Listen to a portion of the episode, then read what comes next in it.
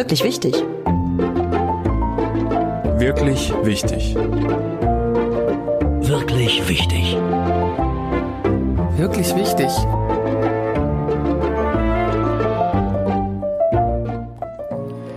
Zwei Vorbemerkungen muss ich diesmal machen.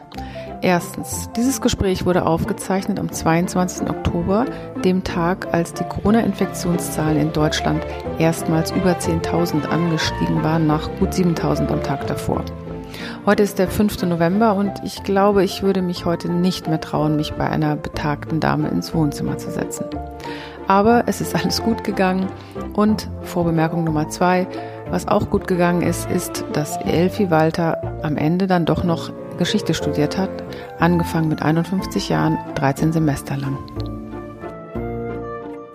Ich freue mich, es geht weiter mit meinem Podcast. Ich musste andere Sachen machen, die auch wirklich wichtig waren. Aber jetzt geht es endlich wieder los und ich freue mich ganz besonders, dass ich jetzt mit einer ganz tollen Gesprächspartnerin hier sitze. Frau Elfi Walter. Wir sitzen hier in ihrem wunderschönen Wohnzimmer mit tollen Teppichen. Wir haben Kuchen und Tee und haben es uns gemütlich gemacht. Und danke für die Einladung erstmal. Gern geschehen. Ich bin besonders froh, dass wir sprechen, weil ich habe wirklich lange gesucht nach jemandem wie Ihnen, einer Gesprächspartnerin, die auch wirklich ein langes Leben zurückblicken kann. Sie sind 93 Jahre alt, 1927 geboren und viel erlebt hat und in diesem Rückblick und mit diesem Rückblick auch ähm, ja, sehr bewusst umgeht, sehr gerne und sehr gut erzählen kann. Und deshalb freue ich mich heute, dass wir heute reden können über das, was zählt im Leben, über das, was es ausmacht und so weiter. Vielleicht äh, noch ein Wort dazu. Wir haben echt überlegt, ob wir es machen sollen, ob es verantwortungsbewusst ist und vernünftig, dass wir uns hier treffen. Aber wir haben, ich würde mal sagen, zwei Meter Abstand und äh, und wir denken, wir fühlen uns beide gesund und fit und wir machen das jetzt auch in diesen Tagen, wo ja die Corona-Zahlen sehr stark wieder ansteigen. Äh, sehr lustig und sehr schön fand ich aber auch, als wir darüber sprachen am Telefon, sollen wir es wagen, dass sie zu mir sagten, ach Frau Olfen, so nach dem Motto, selbst wenn, ich hatte so ein schönes Leben. Und von daher, vielleicht fangen Sie mal an zu erzählen von diesem schönen Leben. Wie war Ihre Kindheit? Wo hat die stattgefunden? Also erst einmal, ich bin ja in Chicago geboren und ich kann, ich war sechs, als wir mit der General von Stäuben nach Deutschland zurückkamen. Meine Mutter mit meiner kleinen Schwester, die war noch nicht ein Jahr, und mit mir. Mein Vater musste 34 den Hof Lehmkuhlenbusch übernehmen, blieb also noch da. Und ich kann mich an Amerika gut noch an einiges erinnern. An den Kindergarten, wir saßen alle im Kreis, ich war glücklich und wenn ich nach Hause kam, dann sagte meine Mutter, sprich bitte Deutsch, weil ich natürlich Englisch sprach mit den Kindern. Ich lernte von meiner englischen Freundin äh, Rollschuhlaufen und ich habe noch eine gute Erinnerung, ich glaube es war die Weltausstellung im Frühjahr 1933, wie ich mit meinem Patenonkel, der meinen Vater damals rübergeholt hatte und eigentlich wollte mein Vater wieder zurück, der wollte nur ein Jahr da bleiben. Er war verlobt und, und dann blieb er länger da, weil mein Großvater den Hof noch nicht weggeben wollte. Und äh, dann ist meine Mutter ja rübergefahren und die wollte natürlich als Braut nicht hier zu Hause sitzen. Kam aus einem sehr wohlhabenden Marschenhof und die Geschwister waren immer unterwegs und sie war zu Hause. Also das ist so meine Kindheit. Diese amerikanische Kindheit endete eben in dem Moment, wo ich in Deutschland ankam. Mhm. Das war ein vollkommen anderes Leben. Ich kannte keinen Zug, so wie wir wurden in, abgeholt von den beiden großen Familien in Bremerhaven. Dann fuhren wir mit dem Zug nach Goldwaden, wo meine Mutter, den, die, die Eltern meiner Mutter ihren großen Hof hatten. Wir wurden abgeholt vom Bahnhof mit Pferd und Wagen. Das kannte ich ja gar nicht. Mhm. Und ich war aufgetoppt mit einem wunderschönen äh, Organza-Kleid und großer Haarschleife. Und dann saßen wir im sogenannten Saal, da ging man Treppe rauf und, war, und die hielten dann alle, die Erwachsenen, die entsprechenden Gespräche natürlich. Mutti und so. Und ich langweilte mich zu Tode. Ich kannte sowas nicht. Ging raus in den Garten. Großer Garten, umgeben von einer äh, breiten Graft, auf der Entenkraut war. Was ich ist eine Graft? Eine Graft ist ein, so nennt man das da oben. Das ist so ein Graben, der ist, müssen Sie so vier Meter bis fünf Meter breit, der um den ganzen Hof herumgeht. Das war alles in Niedersachsen. Das war alles in, das hieß damals Landkreis, das hieß Oldenburger. Das war ja, äh, das hieß alles noch Oldenburg. Niedersachsen hieß es eine erst nach dem Krieg.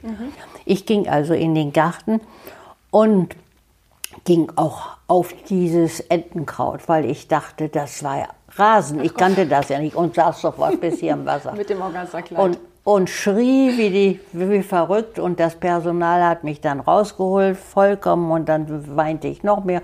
Dann kriegte ich auch noch eine geklebt von meiner Mutter, dass ich rausgegangen bin und, und so bin ich heulend ins Bett gesteckt worden. Das war meine Ankunft in Deutschland. Dann äh, bin ich da zu Fräulein, ich war sechs geworden und meine, meine Eltern gingen erst 1934 nach Delmenhorst. Meine Mutter blieb so lange auf ihrem, in ihrem Elternhaus. Ich musste, weil die Schulen ja im April anfingen, musste ich in die Dorfschule gehen. Das war eine zweiklassige Dorfschule bei Fräulein Winter. Und als ich da ankam als Amerikanerin, so wurde ich ja immer vorgestellt, äh, in den amerikanischen schönen Klamotten, ganz anders als die Bauernmädchen. Und ich saß da wirklich wie so eine Ausgestoßene. Und dann sagte die auch noch, Fräulein Winter, nun sag mal ein paar englische Worte. Das war mir so peinlich und da habe ich nur aufs Fenster gezeigt und dachte, that is a window. Das war der einzige Satz, den ich überhaupt in Englisch gesprochen habe. Meine Kindheit war dann sehr schön. Auch ich musste das Jahr ja zu Ende da machen. Meine Eltern waren schon auf Leben Guldenbusch. Nur meine kleine Schwester, die war ja noch, war ja noch ein halbes Baby. Die nahmen sie mit. Und dann kam ich dorthin, kam in die Schule, hat mir großen Spaß gemacht ich war auch gleich Klassenbeste von den Mädchen. Und neben mir saß Heinz Behrens, das war der, und der Auge Schmidt dahinter. Und neben mir Elisabeth Wohlgemuth, werde ich nie vergessen, so die Namen. Und es war noch zu der damaligen Zeit, ich weiß noch, kurz bevor ich aufs Gymnasium kam, da sagte meine Mutter, die wusste das von ihrem Bruder, äh, äh du musst eine Schülermütze haben. Und ich hatte die Mütze auf. Und die saß flott und schick. Es war 1938.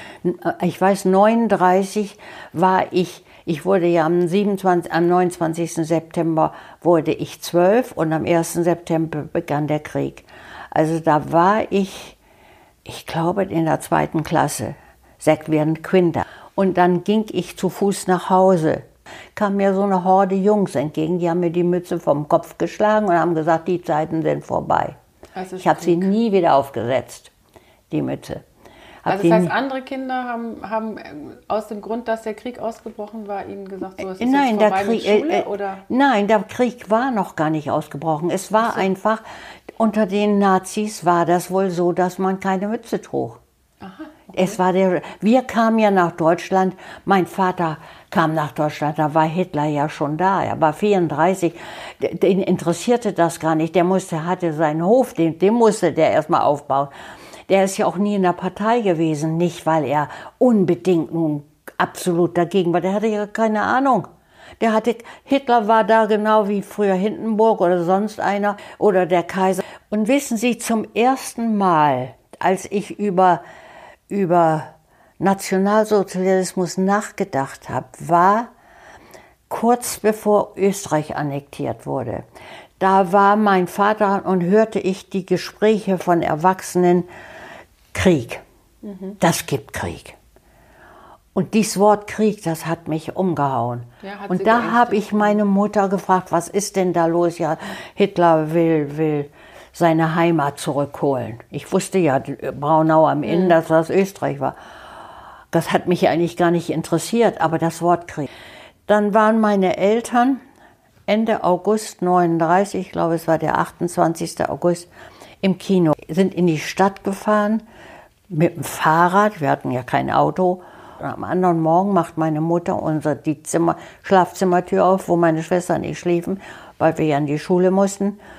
Und dann sah ich an ihrem verweinten Gesicht und dachten, was ist denn los? Mhm. Ja, Vati ist heute Nacht eingezogen worden. Was? September gab es dann den Krieg.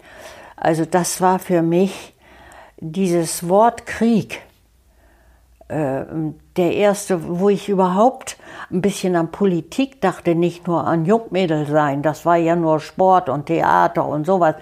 Wir hatten ja keine, keine großen Aufmärsche oder sowas. Dann gab es eine Geschichte. Ich weiß gar nicht, die habe ich nicht oft erzählt, weil sie mir im Grunde genommen auch unangenehm war. Und zwar war das, äh, wie fing das eigentlich noch genau an? Das war im Krieg. Ach so, ja. Ich war ja dann Fahrschülerin, musste nach Oldenburg. Und da stand ich auf dem Bahnsteig, hatte den ersten Zug verpasst, ich wäre also schon zu spät gekommen. Und dann stand ich und wartete auf den nächsten Zug. Und dann sah ich auf dem anderen Bahnsteig einen Güterwaggon. So. Und da geht eine Tür auf und da geht eine Hand raus mit einem Becher, so einem Emaillebecher, Wasser bitte. War eine Frauenstimme. Ich nahm den Becher, konnte mir gar nicht vorstellen, wer das wohl war. Und ist ja Wasser am Bahnhof, machte das und wollte da hingehen, das nix, ganz vorsichtig. Da kommt da ein Soldat an und der haut mir dieses Ding aus der Hand und mhm. sagt, das tut kein deutsches Mädchen. Ich wusste gar nicht, worum es ging. Das heißt, Sie haben wirklich keine Ahnung keine gehabt, Ahnung gehabt was das war. Und ich bin nach Hause, bin gleich in die Schule gefahren. Ich, alle Leute guckten natürlich und es war mir so peinlich, dass mir der, der deutsche Soldat das aus der Hand schlug und sagt, das tut kein deutsches Mädchen. Und da bin ich nach Hause gegangen, hab geheult und dann hat meine Mutter gesagt, das war ein Kriegsgefangener. Ich sagte, das war eine Frauenstimme. Mhm. Und da sagt sie, weißt du was? dann waren das Leute, die kommen ins KZ.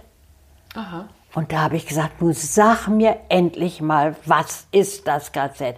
Immer wenn Fatih am Radio sitzt mit der Decke über dem Kopf und die englischen Nachrichten hört, sagst du, pass auf, wir haben zu viel äh, Flüchtlinge im Haus und fremde Leute, du kommst ins KZ. Was ist das? Und da sagt sie zu mir, das ist ein Lager. Mhm. Und da sage ich, was für ein Lager? Ja, sagte, du hast doch den Film Oben Krüger gesehen. Da hast du doch gesehen, dass die Engländer auch Lager gemacht haben, wo die ganzen Burenfrauen reingekommen sind. Ich sag, ja, du meinst, dass das wir auch so ein Lager haben, wo die Frauen alle hinkommen? Und da sagt sie zu mir, das weiß ich nicht, aber da sind Leute drin, die müssen arbeiten, weil sie gegen Hitler sind. Mhm. Und da fing meine Schuld an. Und ich finde, das ist die Schuld aller Deutschen die Gleichgültigkeit, dass man sich nicht dafür interessiert hat. Ich hatte keine Ahnung. Und wenn ich sie gehabt hätte, ich hätte den Mund gehalten vor lauter Angst, dass ich da auch hinkomme. Aber jetzt hatten Sie das ja gehört, dass es sowas gibt wie Konzentrationslager. Ja, also KZ, dass ja. es sowas gibt. Mhm. Und dann habe ich nichts gesagt. Aus Angst ich, oder als äh, Im Moment, im Moment war es Desinteresse. Ja? Ich wusste, das ist das die müssen arbeiten, die sind gegen Hitler und das hat mich weiter nicht interessiert. Mhm. Wissen Sie, das war so ziemlich in den letzten, so 44, mhm. da war das sowieso schon, waren so viele tot und dies und das, das interessierte mich alles nicht mehr. Und ich habe auch gar nicht drüber nachgedacht. Und das werfe ich mir vor. Die Gleichgültigkeit, und die war bestimmt bei allen, vielen Leuten. Die Gleichgültigkeit, man ahnte, dass es Lager gab. Meine Mutter wusste es ja nicht, aber die ahnte es, dass es ja, Lager gab. Sagte, wusste sie ja, naja, die hat es angenommen. Ich, mhm. Sie hat nie wieder drüber gesprochen. Wenn ich es gewusst hätte, ich hätte nicht den Mut gehabt wie die Geschwister Scholl.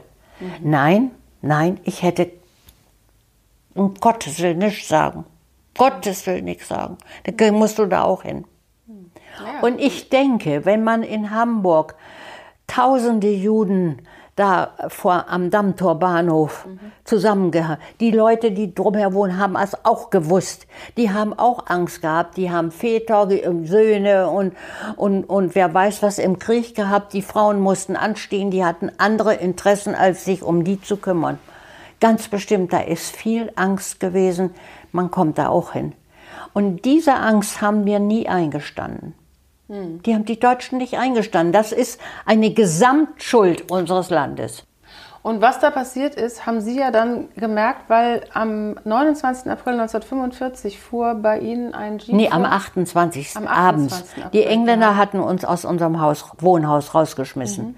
Und an dem Tag kamen wir wieder rein. Die Engländer waren sehr höflich. Meine Eltern sprachen nun sehr gut Englisch und meine Schwester und ich waren in Chicago geboren. Die haben uns unterrichtet, wir seien Amerikaner. Das wusste ich ja gar nicht. Das wusste ich ja gar nicht. Wir, und wir wurden sehr höflich behandelt von denen. Ja, am Und fuhr ein 28. Jeep vor mit britischen Soldaten. Ja, mit britischen, auch mit britischen Offizieren auch. Die, naja, und dann kriegt, kam ein englischer Soldat und ich müsste am anderen Morgen antreten. Äh, hier ist der Einberufungsbefehl. Und dann ging er weg. Und da stand dann drauf, wann wir antreten mussten, mit Rucksack für eine Woche und so Sachen mitnehmen. Meine Eltern haben auch kein Gejammer gehabt. Ob die Und Sie schlecht ist. selber? Ich auch nicht. Wussten Sie denn, was auf Sie zukommt? Sie Nein, gesagt, wir Sie wussten, stand ja nichts drauf. Meine Mutter sagte sofort zu mir auch so, dann wirst du jetzt sicher auch nach Holland kommen. Wir hatten ja auch eine junge Polin gehabt und so weiter, die war auch erst 17.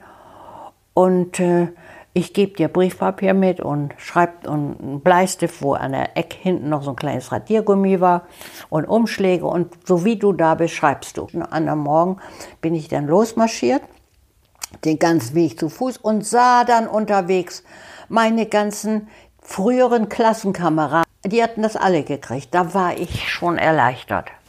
Und dann standen wir da, vielleicht 70, 80 waren wir oder 60, weiß ich nicht. Und dann kamen die Lastwagen und da waren wir, wurden wir auf die Lastwagen gebracht. Und da hat Ihnen aber immer noch keiner gesagt, wohin Kein, die wussten es ja selbst nicht genau. Und dann sind wir losgefahren.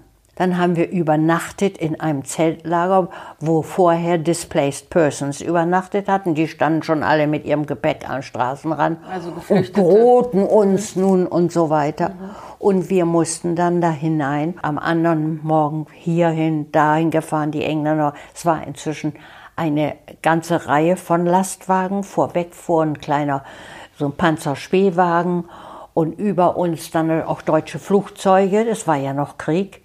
Also dann war, wurde auch noch, wir hörten auch Geschützdonner. Also und dann auf einmal äh, hielten die an und sagten, wir sind gleich da. Und dann fuhren wir durch ein riesengroßes Tor in ein großes Barackenlager. Und wir sahen hinter Stäben, hohe Stäbe, lauter Gefangene. Das waren die Russen, die anderen. Das war ein Kriegs, das Kriegsgefangenenlager in Sandbostel. Sandbostel liegt dabei bei Bremerförde da Ja, irgendwo. das ist, ist, war- also Sie waren so ungefähr 80 Kilometer gefahren, aber haben dafür zwei Tage gebraucht. Also Sandbostel liegt so Ja. nördlich von Bremen. Wir haben, die Engländer wussten ja selbst nicht, Mhm. wo es war. Und sie mussten ja immer noch Rücksicht auf die Flieger nehmen. Es war Mhm. ja noch Krieg. Es war ja, war, es ist ja am 10. Mai erst vorbei gewesen. Ja. Und vielleicht nochmal, um das kurz zu sagen, also Sandbostel war, also von 39 bis 45 war es ein Kriegsgefangenenlager, wo aus verschiedenen äh, Ja. Ländern die Gefre Und zwar Polen und Franzosen und Russen. Ja. Und die Polen und Franzosen waren alle schon, das ist Die Engländer haben das Lager am 29. April befreit. befreit und fanden vor dem Lager circa ein paar tausend. Ich will jetzt, einiger sagt 6000, der andere sagt 4000, das weiß ich nicht. Paar tausend halbtote äh, KZ-Häftlinge Genau, da. weil es war zum Schluss auch, also ab Mitte April, Auffanglager für das KZ Neuengamme und die Ja, Außenlager. das war das Außenlager. Ich kannte weder Neuengamme noch ein Außenlager noch irgendetwas. Ich hatte nur einmal von, hab gedacht, das ist ein Lager, KZ, ein einziges Lager, wo dann die Leute hinkommen. Da habe ich ja überhaupt gar nicht weiter nachgedacht. Also wir kamen dahin und die Russen waren noch da. Die Franzosen waren entlassen, die, die, die Polen auch, die strömten du- durch das Land.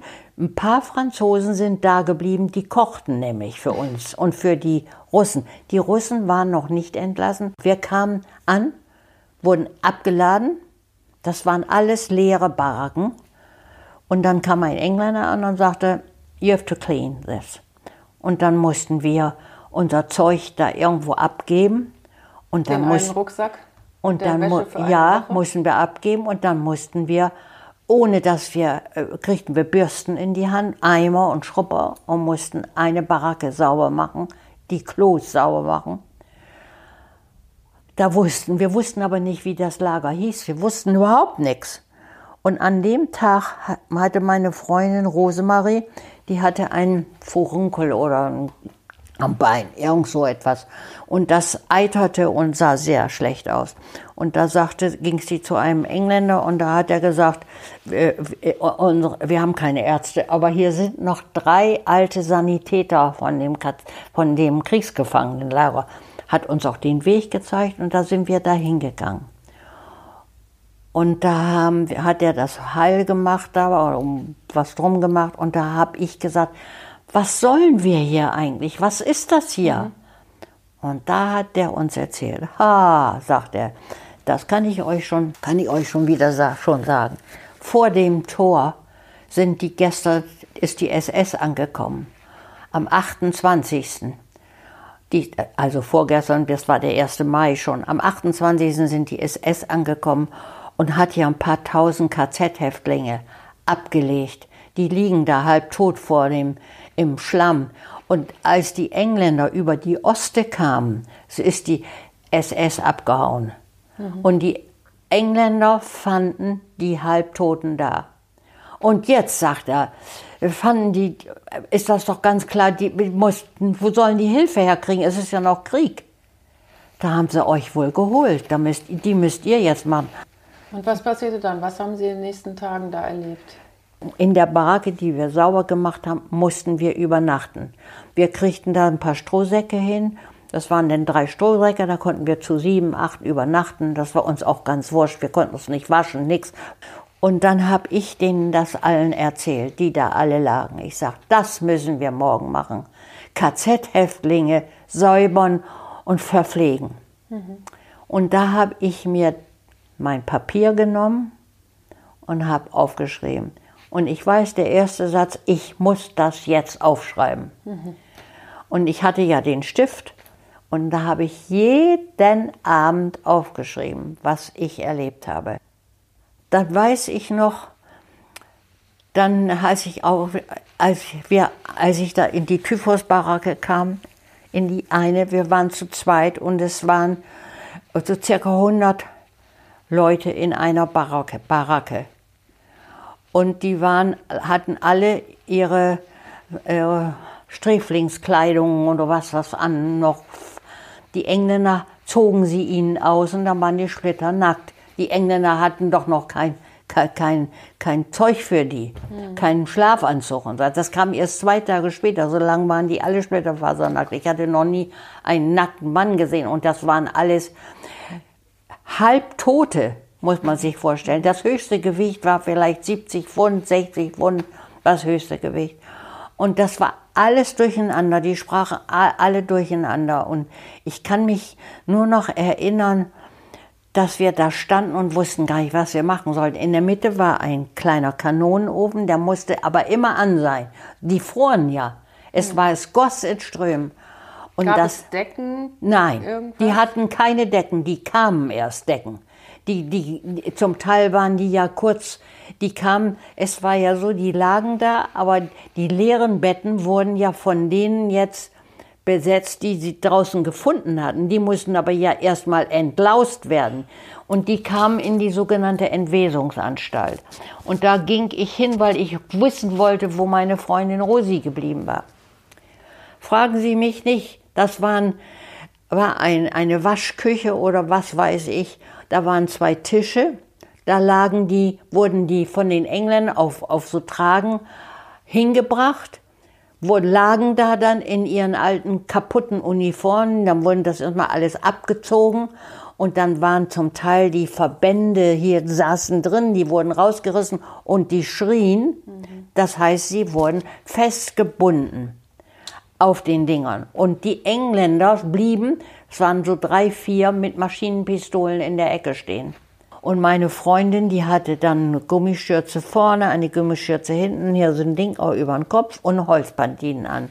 Und standen da und mussten denen das abreißen und mussten die säubern. Dann wurden die abgetrocknet, kamen auf die Liegen und kamen zu uns in die Typhusbaracken rein. Wir, wir waren so entsetzt. Äh, wissen Sie, diese entsetzliche Enttäuschung, ich bin ein begeistertes Jungmädel, gehe da gerne hin, mache Sport und so weiter. Und diese Menschen, Und haben Sie untereinander, Sie waren ja jetzt alle ungefähr gleichaltrig, Sie waren alle in der gleichen Situation, haben Sie darüber geredet Ja, untereinander? weil ich ja jeden Abend habe ich das ja erzählt und habe ja das geschrieben und am nächsten Tag habe ich viel vorgelesen. Viele haben, waren so erledigt von der Arbeit, die sie machen mussten, dass sie das überhaupt nicht mehr interessiert hat und nur gesagt haben, wir wollen nach Hause. Sie kamen nach Hause danach, also es waren zehn Tage, die so abliefen, wie Sie es gerade erzählt haben. Es gab praktisch nicht genug zu essen, Sie konnten sich nicht wirklich waschen, Sie waren am Ende selber verlaust, verdreckt und haben da wirklich diese halbtoten Menschen gesehen. Sie haben tote Menschen gesehen, die Leute sind vor Ihren Augen, in Ihren Händen gestorben zum Teil. Ähm, Und dann nach zehn Tagen hieß es, jetzt Abmarsch zurück auf den LKW. Die, nächsten kommen. Die nächsten kommen. So, und mit was für einem Gefühl sind Sie dann nach Hause gefahren? Mit, mit, erstmal mit einem Gefühl, Gott sei Dank, dass wir nach Hause können. Wir können uns endlich mal waschen und auf die Toilette gehen und so weiter. Das eine. Und das andere mit einem, ich war schon am zweiten, dritten Tag, das habe ich da auch geschrieben, war ich so voller Wut Auf wen oder was? auf die Hitler, auf Hitler und diese ganzen Leute. Das sind alles Schweine, Schweine oder was ich, und wir auch. Sowas ähnliches habe ich da geschrieben. Und das heißt, Sie kamen dann nach Hause nach zehn Tagen. Ich kam nach Hause und kam, äh, äh, äh, Ihre Mutter war da, Ihr Vater, der war ja nur ein Jahr im Krieg, war auch da. Haben der war auch da, meine gesprochen? Schwester war da. Was haben Sie denen gesagt, als Sie wieder kamen? Ja, und da kam ich wieder, da waren sie erstmal überrascht, dass ich überhaupt wiederkam. Die hatten in den zehn Tagen auch nichts Nichts ge- ge- gehört, nichts, Gerüchte, Gerüchte. Wo die, wir haben, ein Teil wäre tot und was, aber wie, wie das so Also ist. erstmal große Erleichterung natürlich. Oh, ich habe mich erstmal abgewaschen von dem ganzen Dreck und dann bin ich reingegangen. Und dann war aber nur in der Küche der große Herd an. In den Wohnräumen waren die Öfen ja alle zu. Und dann bin ich dahin gegangen. Und da habe ich erzählt. Und da haben meine Eltern nichts gesagt. Die waren schweigend. So habe ich es in Erinnerung. Sie waren schweigend vor Scham, vor Entsetzen. Die nächsten Tage hat Mutti dann gefragt. Genau. Mutti hat mir nachher gesagt, ich kann mir nicht vorstellen, dass ein Mensch sowas tun kann. Ich kann es mir nicht vorstellen. Bis heute kann ich es nicht glauben. Wenn du es nicht gesehen hättest, und da wussten wir noch nichts von Auschwitz und sowas. Und, Pfing, und Pfingsten 1945, weiß ich noch genau, habe ich alles abgetippt. Äh, das waren zehn Seiten. Und äh, ja, dann habe ich es nochmal durchgelesen, habe es dann auch den Geschwistern meiner Mutter vorgelesen, die auch alle ganz entsetzt waren. Und dann habe ich es weggepackt. Und äh, dann habe ich ganz viel zu Hause gearbeitet, mit im Garten und, und eingemacht und habe versucht, auch das ein bisschen zu verdrängen, weil ich das Gefühl habe, Menschenskind, ich bin 17, ich möchte jetzt, ich möchte das verdrängen und ich muss gestehen, dass ich dieses Ganze noch ein paar Mal, wenn man mich gefragt hat, vorgelesen habe, aber dann bewusst weggelegt habe. Und dann kam, durften Dann- Sie endlich wieder zur Schule Am, gehen. genau am 1. September 1945. Wir haben aufgehört im Februar 1940. Heute benutzt man vier Tage, vier Wochen und sagt schon, es ist die verlorene Generation. Wir hatten fast ein halbes, Sie über meinen, ein dass jetzt in der Corona-Zeit die Schulen geschlossen hatten? ja, das, dass finde ich wird übertrieben. Das ist traurig, aber das verlorene Generation zu nennen. Mein Mann war 18, als er Soldat war und er war über 20, als er zurückkam, hat sein Abitur nachmachen müssen. Dann hat er in Münster studiert, er musste im Bunker Dies kam, haben wir auch nicht verlorene Generation genannt. Mhm. Aber das sind die gewesen, die Hamburg wieder aufgebaut haben und Köln und so etwas, mhm. ohne dass sie viel gemeckert haben. Und Finden Sie, dass heute viel gemeckert wird und dass Sie, hätten ja, Sie ich, vielleicht, aber Sie sagen ja andererseits, wir haben das alles akzeptiert. Hätten Sie vielleicht früher auch mehr meckern müssen, aufstehen müssen, sich interessieren Nein, wir müssen? hätten, wir, wir waren, wissen Sie, Sie dürfen ja eins nicht vergessen. Heutzutage wissen wir alles. Wir kennen die ganze Welt. Wir kennen die Welt durchs Fernsehen und durch diese ganzen Dinger. Das hatten wir ja nicht. Wir mhm. hatten ja entweder einen Volksempfänger oder wie mein Vater das Radio und wir hatten äh, die Zeitungen, ja glauben Sie, unter den, unter den Nazis ist irgendwas gesagt worden. Wir haben KZ-Lager oder sowas in unseren nationalsozialistischen Zeitungen. Woher sollten wir das wissen? Heute weiß man genau, was in Ghana passiert. Damals kannten wir den Namen Ghana gar nicht. Also man weiß heute mehr. Und man müsste wenn wir mehr gewusst hätten, hätten wir vielleicht auch, wenn wir von KZ-Hefte, wenn wir diese ganzen KZs gewusst hätten, davon bin ich überzeugt, also ein großer Teil wäre trotzdem noch Nazi gewesen. Aber ein großer Teil, die Hälfte, wie wird's in, in, in äh, Belarus, die, die Hälfte oder in Amerika, die Hälfte wäre nicht dafür mhm. gewesen. Mhm. Ganz bestimmt nicht. Mhm. Und Sie sind dann aber, Sie durften wieder zur Schule gehen ab 1. September und Sie haben dann im Februar 47 Ihr Abitur gemacht. Ja. Das war ja dieser schlimme Hungerwinter, ne? Das, das war, war der Hungerwinter und der kälteste Winter mit minus 20 Grad. Wir hatten kein eins, das war eigentlich von Anfang an das Schlimme. Wir hatten keine Bücher. Kein einziges Buch. Und man hatte ja nun inzwischen gehört von Thomas und Heinrich Mann, man von, von Stefan Zweig, man, man hörte von den Amerikanern Hemingway und alles. Das hatten wir ja alles nicht. Mhm. Wir hatten nichts in der Schule. Mhm. Von all diesen, wir hatten natürlich Goethe und Schiller und Lessing und, und so weiter und Gedichte, wir hatten Balladen. Ich kann noch eine Ballade ganz auswendig. Äh, wir hatten also kein Buch, nur wie gesagt in Mathematik die Logarithmentafel. Die hatten wir gar nichts anderes. Und dann gab es die ersten Reklam, kleine Reklamhefte. Da konnten wir mal Buddenbrooks lesen. Wir konnten von Hemingway was lesen, der alte Mann und das Meer und so weiter. Wir kannten alles ja gar nicht. Und das war, das gab es dann. Dann stand man Schlange an. Hm. Sie haben Abitur dann gemacht? Ja. 47 in diesem kalten Winter. Und dann haben Sie eine Ausbildung angefangen bei dann, einer Reederei? Nee, Nee, nee, nee. Dann habe ich mich sofort gemeldet an den Universitäten. Ich wollte ja nun, wenn ich nicht Geschichte studieren wollte, ich wenigstens Sprachen studieren. Mhm. Dann habe ich gehört, dass man in, in Germershausen und in Heidelberg äh, studieren konnte, Englisch, Französisch und Italienisch als Dolmetscherin, mhm. dass man richtig ein, ein Hochschulstudium mhm. hatte. Bin ich hingefahren, die Fahrt will ich Ihnen gar nicht erzählen, wie das damals war. Abenteuerlich äh, wahrscheinlich. Oh, natürlich umsonst alles besetzt. Waren ja, selbstverständlich kamen erst, wurde auch gleich gefragt, sind Sie ausgesch sind Sie äh, äh, Flüchtling, sind Sie äh, bombengeschädigt und so weiter. War ich ja alles nicht und kam auch noch vom Bauernhof, kam gar nicht ran. So, nun war ich ja ganz verzweifelt.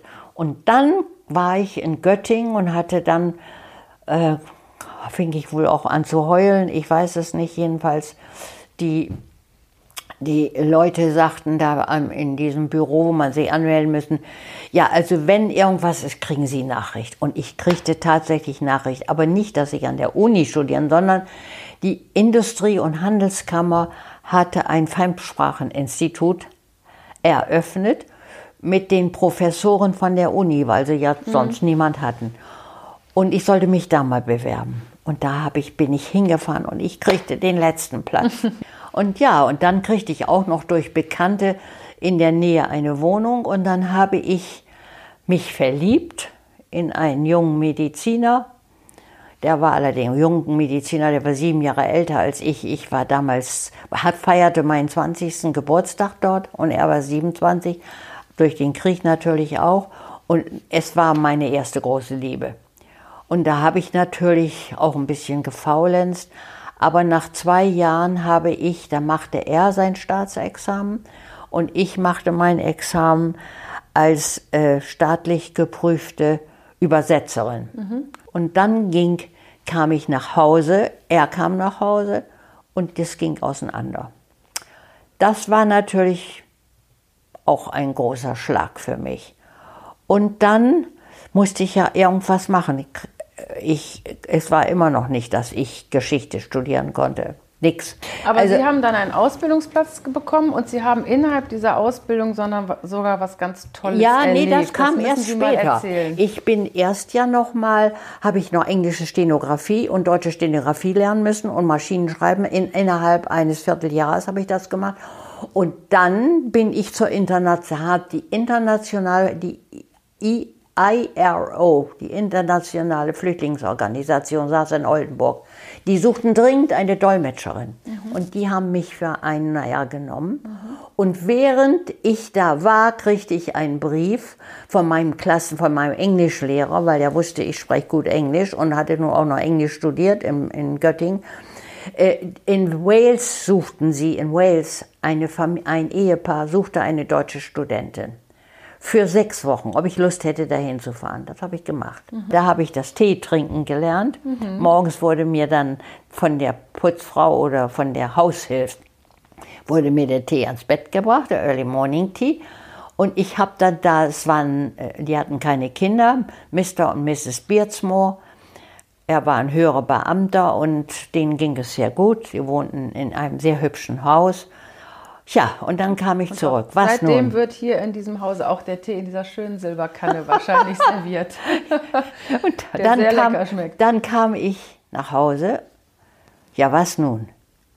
Ich hätte da natürlich, wenn ich mich bemüht hätte, gab schon Niedersachsen und sowas alles. Äh, ich hätte sicherlich äh, Geschichte studieren können. Aber das wagte ich meinen Eltern nicht. Ich verdiente ja nichts mhm. zuzumuten. Und da kriegte ich das Angebot beim Norddeutschen Lloyd. Und das habe ich dann gemacht.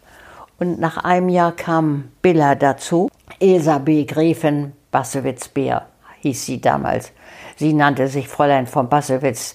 Sie, sie genierte sich und ich musste immer darüber lachen. Wir haben uns angefreundet und dann hat Billa die Idee gehabt, sag mal eben, der, der norddeutsche Leute und die Habach, die hatten doch früher immer äh, äh, in, äh, äh, Trainees von Deutschland rübergeschickt. Und tatsächlich, die haben es ermöglicht, Billa und mich dahin zu schicken für ein Jahr als Industrial Trainee. Nach New York? Nach New York, Battery in die Generalagentur unten, unten am Battery Park.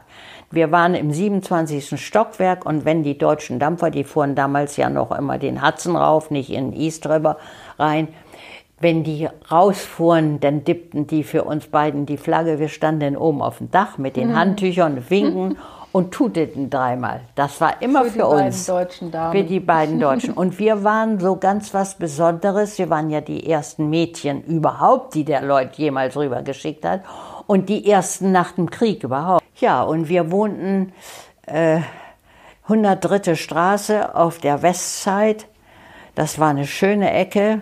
Wir konnten, wenn wir aus dem Fenster guckten, konnten wir den, den East River sehen.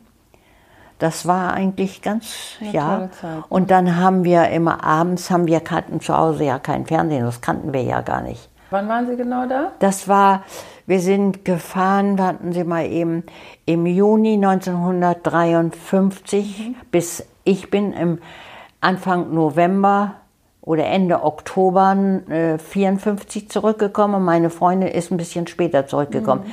Wir hatten noch einen Monat Zeit, und haben vier Wochen oder drei Wochen, nee, es war fast vier Wochen, für 99 Dollar von, von der Greyhound, sind wir mit dem Greyhound durch ganz Amerika gefahren. Und Sie sind später ja auch gerne und viel gereist. Ja. Ne? So Reisen ich, ist schon was Wichtiges in Ihrem Leben ja, gewesen. Ja, ich bin, ich bin im Grunde genommen, bin ich eins, zwei, drei, vier, fünf mal über den Atlantik gefahren. Also und dann haben wir eine Reise mit meinem Sohn dahin gemacht, eine Woche New York, eine Woche äh, Washington und eine Woche Florida. Einmal haben wir in den 80er Jahren, waren wir eine Woche in Moskau, sind wir hingeflogen und dann mit dem Zug nach Leningrad, hieß das ja noch, und eine Silvester haben wir in Leningrad gefeiert. Das war im Winter natürlich ein Traum. Mhm. Und äh, dann sind wir nochmal gewesen in den 80er Jahren, sind wir drei Wochen nach Sibirien gefahren. Mhm. Da sind wir geflogen über Helsinki, waren wir einen Tag in Helsinki, dann nach Leningrad, da war Gorbatschow schon da, aber es hieß immer noch Leningrad. Zwei Jahre später hieß es dann St. Petersburg wieder. Und äh, von da aus sind wir geflogen nach Novosibirsk, eine sehr schöne Stadt. Da waren wir drei Tage. Dann sind wir von Novosibirsk nach bis Irkutsk mit der Transip gefahren. Und das war eine tolle Geschichte.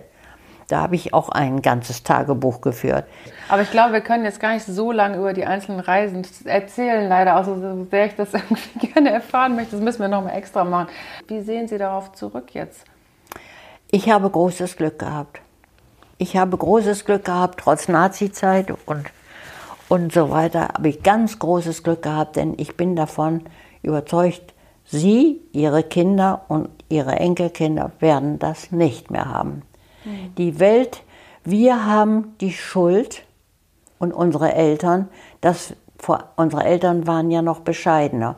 Aber unsere Generation hat durch die Krieg- und Nachkriegszeit eins gehabt, wir wollten gut leben und wir wollten schön leben. Und die Amerikaner haben es uns vorgemacht. Wir haben denen ja alles nachgemacht, alles. Und wir wollten so leben wie die.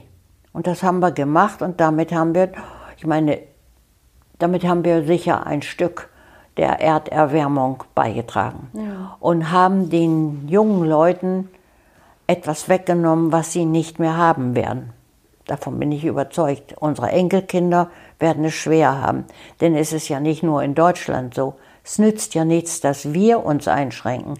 Die ganze Welt, China und Amerika und Afrika und Asien müssen sich auch einschränken. Also das ist etwas, was mich heutzutage sehr berührt. Und äh, dann denke ich an meine Enkelkinder, wie schön sie es jetzt haben. Und wenn die mal Kinder haben, wie es dann wohl aussieht auf der mhm. Welt. Und unsere Generation trägt eine große Portion Schuld. Mhm. Trägt auch eine große Portion Schuld jetzt an diesem ganzen Krempel hier.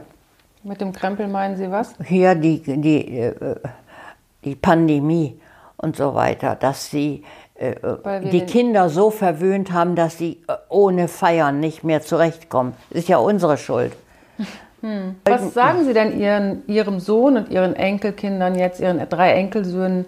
Ähm, was sollen Sie anders machen? Was glauben Sie wäre wichtig gewesen? Das, ich ich, ich spreche mit Ihnen so, wie ich mit Ihnen spreche. Mhm. Aber Sie haben natürlich akzeptable Gegenantworten. Sie, mein mittlerer Sohn hat ja, mein mittlerer Enkelsohn fährt ja, alle haben fahren keine Autos. Mhm. Und mein mittlerer hat sogar abgelehnt, einen Führerschein zu machen. Sie sind sehr fleißig, aber sie sind auch sehr verreisen gerne und so mhm. weiter. Also woher? Liegt wohl in den Genen. ja, also sie haben das, haben das nun mal. Mhm. Aber was sagen Sie denn sonst jetzt so, also weil wie gesagt, mit meiner Intention zu, herauszufinden bei meinen GesprächspartnerInnen, was wichtig ist. Was ist jetzt so das, wo Sie sagen, was sie weitergeben würden, sozusagen jetzt an die nächste Generation, unabhängig davon, ob sie ihre eigenen äh, Nachkommen sind. Aber was ist, sagen Sie, was ist wichtig fürs Leben? Das ist eben, Sie sagten ja gerade, es ist auch eine Aufgabe, die für die, Gener dass für die nächste Generation das Leben auch lebenswert wird.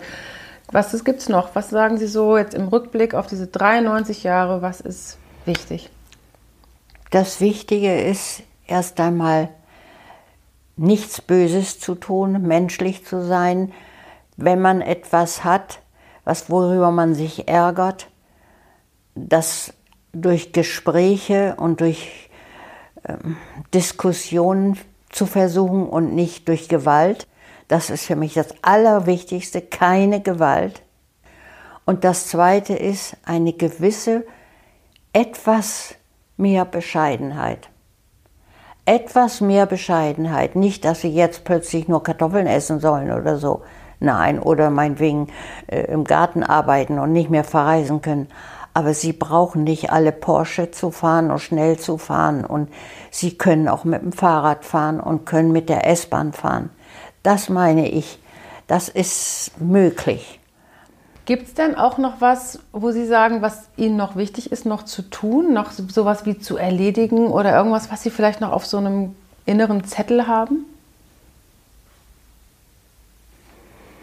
Das weiß ich gar nicht. Ich weiß es gar nicht. Ich bin 93.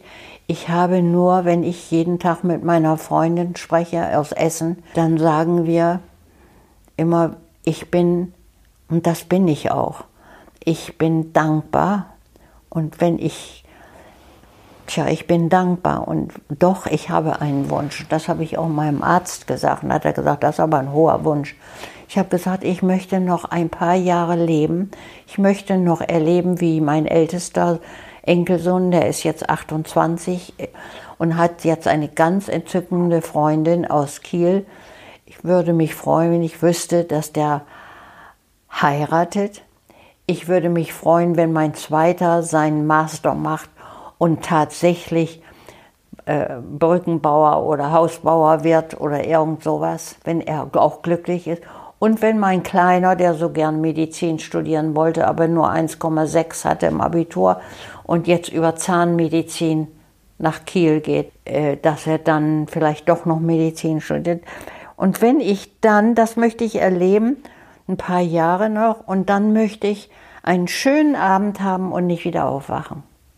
Ja, sagt er zu mir, Frau Walter, das sind aber große Wünsche. Ja, aber man darf groß wünschen. Und das darf man ja nicht. Das darf man. Und wissen Sie, ich, ich habe keine Angst vorm Tod, aber ich habe schon Angst vorm Sterben. Mhm. Aber das heißt, Sie haben noch einiges vorzuerleben und so wie Ihr Arzt Ihnen wahrscheinlich immer sagt, ist das auch kein Problem, so wie Sie zumindest auch auf mich wirken. Ich weiß äh, es nicht. Trinken wir noch einen Rotwein? Das können wir machen. Das denke ich wohl. Zum Abschied trinken wir einen Rotwein. Sie trinken keinen Tee mehr, ich auch nicht. die, die Dinger sind der nee. Tee ist kalt geworden, inzwischen das Stöfchen ist aus, die englische Kanne ist abgekühlt. Es war ein wunder, wunderschöner Nachmittag auf Ihrem Sofa. Ich danke Ihnen ganz herzlich. Ich habe unheimlich viel zugehört, ganz viel erfahren. Ich glaube, ich werde ausnahmsweise mal in dem Podcast ein bisschen schneiden, weil wir haben das jetzt hier Sie. fast zwei Stunden gesessen.